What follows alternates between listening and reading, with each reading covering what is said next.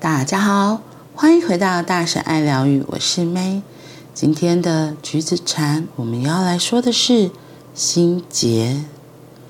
佛教心理学有个术语，它可以被翻译为内在构造，福或结。当感官输入外界资讯时，根据我们接受感官资讯的方式，可能就有个结。系伏在心中。要是有人对我们说话不客气，而我们了解他背后的原因，不把他或他所说的话放在心上，那么我们根本不会感到恼怒，也不会有任何心结的绑束。但是，如果我们不明白为什么被人用这种口气说话就勃然大怒的话，就会产生心结。每个心结的产生，都是建立在缺乏清楚理解的基础上。如果我们练习保持充分的觉察力，当心结形成时，我们马上可以辨识，并且设法加以转化。打个比方，太太可能听到自己的先生在宴会中自我吹嘘，心里产生对先生不尊重的心结。如果他跟先生讨论这件事，或许他们可以对彼此有清晰的了解。如此一来，他心里那个结就可以轻易的解开了。当心结一出现，力量还很微弱时，我们需要全神贯注去面对，才容易转化心结。如果我们不在心结形成之初就加以化解，这些心结就会变得更牢固、更强韧。我们内心意识与理智的那一面，知道生气、恐惧、悔恨等负面的感受不全然能被自己或社会所接受，所以设法压抑这些感受，把它推入意识深处，只为了忘记它们的存在。我们为了要避免痛苦，所以。创造心理防卫机制，否定这些负面情绪的存在，并且留下一个印象，让我们自以为内心平静。但是，我们的心结总是透过破坏性的印象、感受、念头、言语或行为伺机窜出。处理下意识心结的首要之务是设法察觉它们的存在。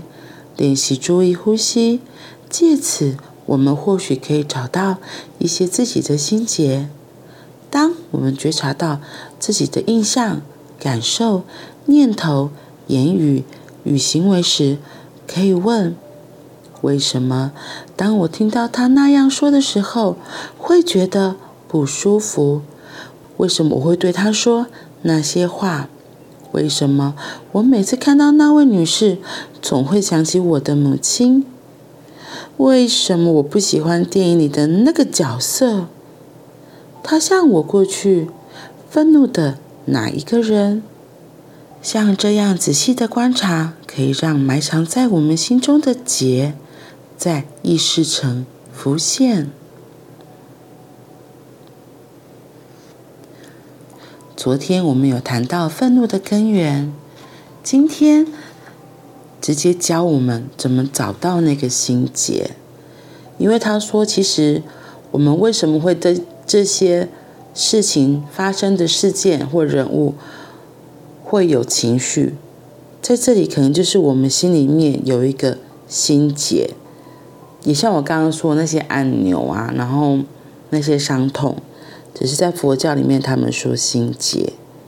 然后他这里说，要是有人对我们说话不客气，而我们了解他背后的原因，不把他或他所说的话放在心上，那我们根本就不会恼怒，也不会有任何的心结的绑缚。可是如果我们搞不清楚的话，然后就勃然大怒，这个时候就会产生心结。他特别强调，心结的产生都是因为缺乏清楚理解的基础。就是我们如果知道这个人他为什么会生起气来，就是我们那个结，我觉得就是很像我们知道他的按钮、他的伤痛、他的开关在哪里。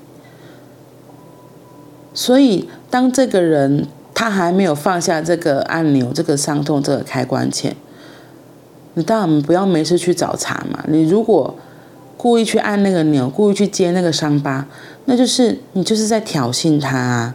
那这个问题当然就是在你身上，也不是在对方身上，因为你就很清楚这个人，就他就很像一个标靶一样，你就知道他的靶心在哪里，他的他的痛点在哪里，你还一直去触碰他，那就是就是你自己真的很有问题啦，是不是？只是我们。如果如果跟一个人还没有那么熟，还不那么了解的时候，可以怎么做？他说：“我们要保持充分的觉察力，当心结形成时，我们就可以立刻辨识，并且设法加以转化。”这里有个很重要的提醒，我所以为什么说那个呼吸很重要？就是有时候是。别人不小心，通常是别人先按到我们的心结嘛，我们就噔，就很像那个被通电一样，就嗯，然后所以被通电的时候，我们自己先回来，自己先呼吸，让自己可以先保持冷静，然后就可以找到哦，是哪里可能被按到了，所以才会有被通电了，然后不舒服的感受。当有机会冷静下来，就有机会找到那个症结点。找到那个症结点，就有机会找到那原因，你就有办法，或是有机会去转化它，那这个心结自然就开了，这个伤痛这个点自然就开了，所以下次别人再按，那就不见了，所以按不到也不会痛。不过我觉得他今天讲到有个我觉得还蛮重要的事情，他说我们。如果我们不在心结形成的一开始就加以化解，这些心结就会变得很牢固、更强韧。嗯，所以他就是这个点在强调的是，其实每个伤痛，或是他这个在讲，就是像也像前面提到了，当我们不理解一个人的时候，所以我们有可能不小心就按到别人的按钮，不小心触动到别人的结嘛，所以他可能就爆炸了。可是。我们不会知道别人一开始，我们不会知道别人身上有哪些按钮。当我们真的不小心就触碰到了，怎么办？有些人可能就不会直接去说对不起，或是不会在第一时间。所谓那个第一时间，我印象很深，就是我们之前在上课的时候，老师有讲到一个很重要的练习，叫做就是清除，也跟这个心结化解很像。第一人第一时间清楚，第一人第一时间，这个第一人指的就是我跟就是对方嘛，一定都是这个误会要怎么化解，一定是我跟对方当面，而不是还透过第三者，这样就第三者并不会完全表达你自己的意思，而第三者也不会知道对方真正心里在说的话，所以清楚的时候，就是我跟对方一定是都要在场。这叫做第一人，然后第一时间，那个第一时间就是更重要的艺术了。